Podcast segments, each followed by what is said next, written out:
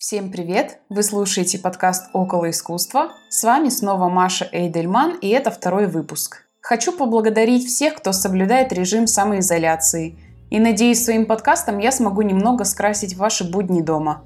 Этот подкаст я записываю у себя на кухне. В соседней комнате прямо сейчас храпит мой пес, так что если услышите странные звуки, то не удивляйтесь. Тем, кто пропустил первый выпуск, рассказываю. Я там очень коротко сообщила о том, что такое музей, кто его придумал и зачем. Рассказала историю самых первых музеев, а также поделилась своим личным опытом, при каких обстоятельствах я открыла в себе любовь к музеям. Если пропустили его, то очень советую послушать.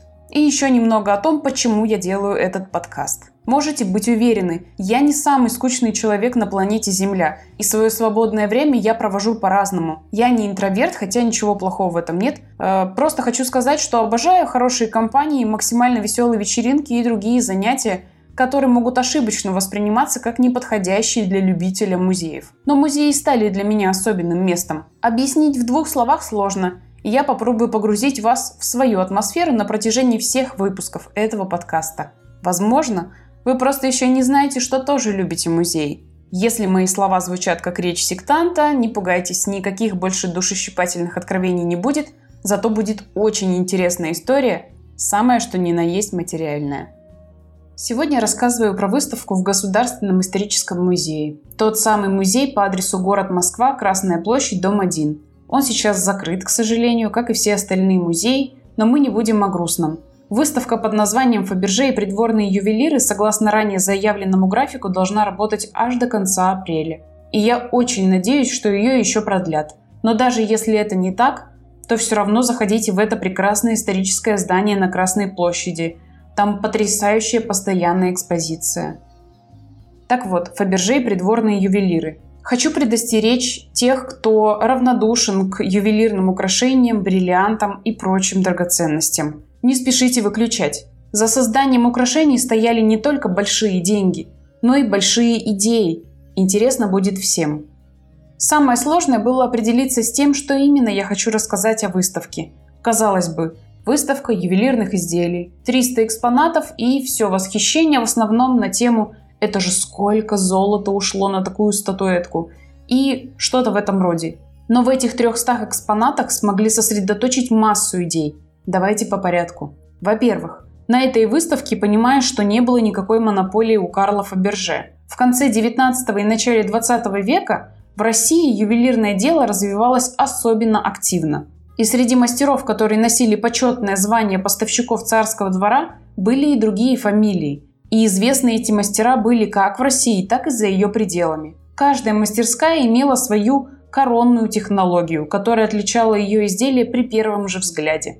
Так в ювелирной фирме Овчинникова овладели мастерством эмали и филиграни, а вот камнерезы и гелиошировщики прославляли мастерские Фаберже. Я не буду выдаваться в подробный рассказ о каждой технике, но предлагаю посмотреть своими глазами. Переходите в мой телеграм-канал около нижнее подчеркивание искусства. Там для вас уже подробный разбор с фотографиями с выставки. Таким образом, в одно время с Карлом Фаберже процветали ювелирные мастерские Овчинникова, Губкина – Чичелева, Хлебникова и многих других. И, конечно же, они друг на друга влияли. Ювелирные изделия русских мастеров украшали наряды монархов не только в России, но и во Франции, Германии, Англии. И это самое прямое доказательство мастерства и широты идей русских ювелиров Серебряного века. Но если рынок ювелиров не делился на Фаберже и других, то он точно делился на Московскую школу ювелирного дела и школу Санкт-Петербурга. Две эти школы развивались не в разрез друг другу, а параллельно. Никто ни с кем не соревновался.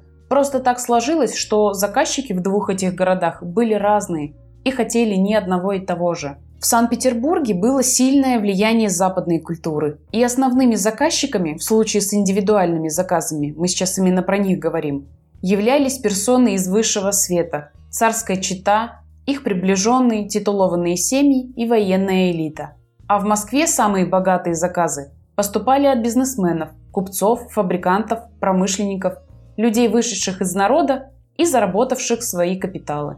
Понятное дело, представление о прекрасном у заказчиков из этих двух категорий было разное. Грубо говоря, московским купцам хотелось серебряный набор для вина, графин и стопочки на курьих ножках. украшенные эмалевым орнаментом, как из русской народной сказки.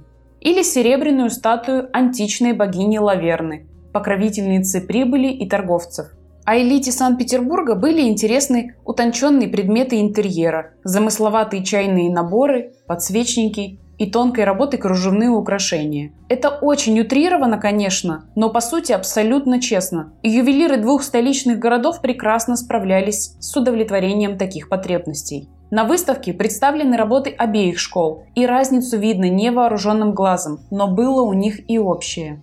И это одна из больших идей, которая вплелась во всю эту выставку. В России было свое возрождение возрождали русский стиль как национальную идею и наследие времен. Из всех тех народов, из которых сложилось население царской России, а точнее из культур этих народов, появились все наши сказки, былины, обычаи и традиции. И вот в момент нашего Ренессанса всему этому нашлось применение. Украшения, орнаменты, посуда, которую стали предлагать ювелиры в русском стиле, было невозможно спутать ни с каким другим стилем.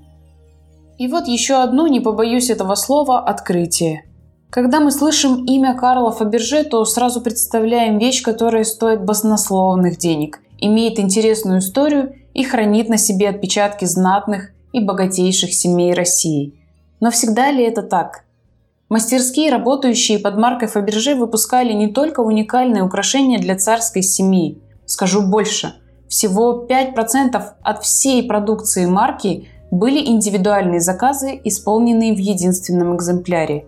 А что же тогда было остальные 95%? Расскажу прямо сейчас.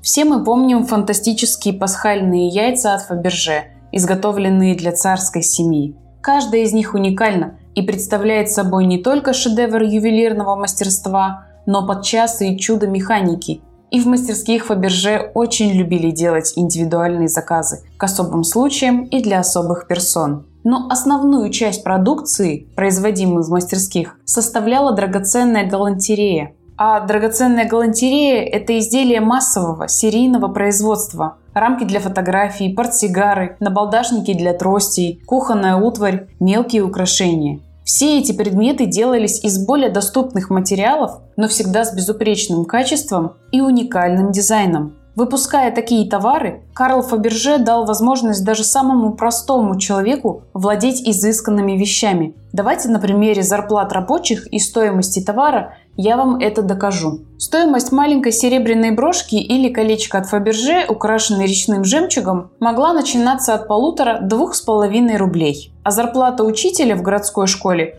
была 25 рублей в месяц, а дворника 18 рублей. Выходит, что подарок от Фаберже могли позволить себе не только состоятельные люди. Например, учитель младших классов вполне мог сделать предложение своей невесте колечком от Фаберже. Идея создания демократичных, но изысканных подарков приносила фабрике не только народную любовь, но и регулярный доход.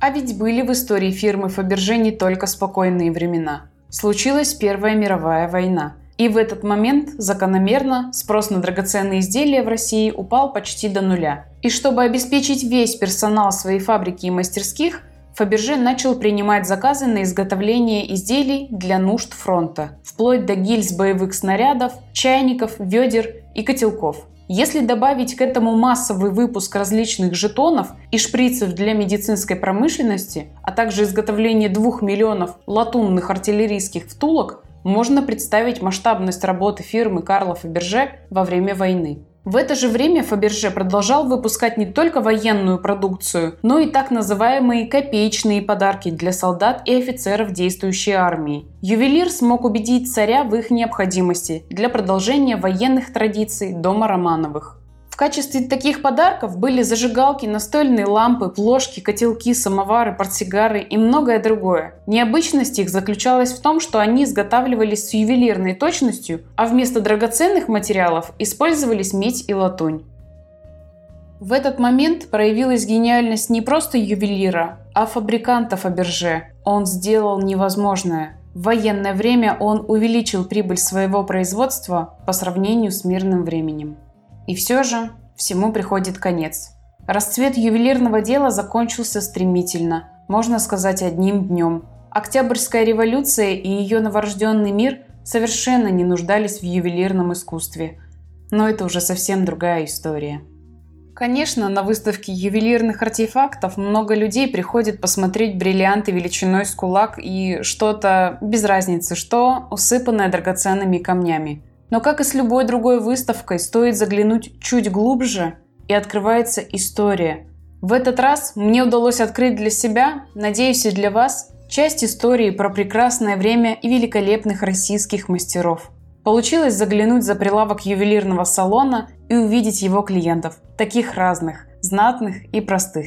Это был подкаст «Около искусства». Если понравилось, подписывайтесь, ставьте оценку и оставляйте свои комментарии. Если не понравилось, тоже пишите. Буду рада получить от вас обратную связь. Расскажите своим друзьям об этом подкасте и заходите в телеграм-канал «Около искусства», чтобы увидеть все то, о чем я вам рассказываю. Уже готовлю для вас следующий выпуск, где буду рассказывать о волшебном превращении простых вещей в ценные экспонаты. В этом процессе действительно есть магия. Магия времени, персоналей и магия случайных событий. Постараюсь рассказать так, чтобы вам захотелось увидеть это своими глазами. Спасибо за внимание и до новых встреч. Музей – это не скучно.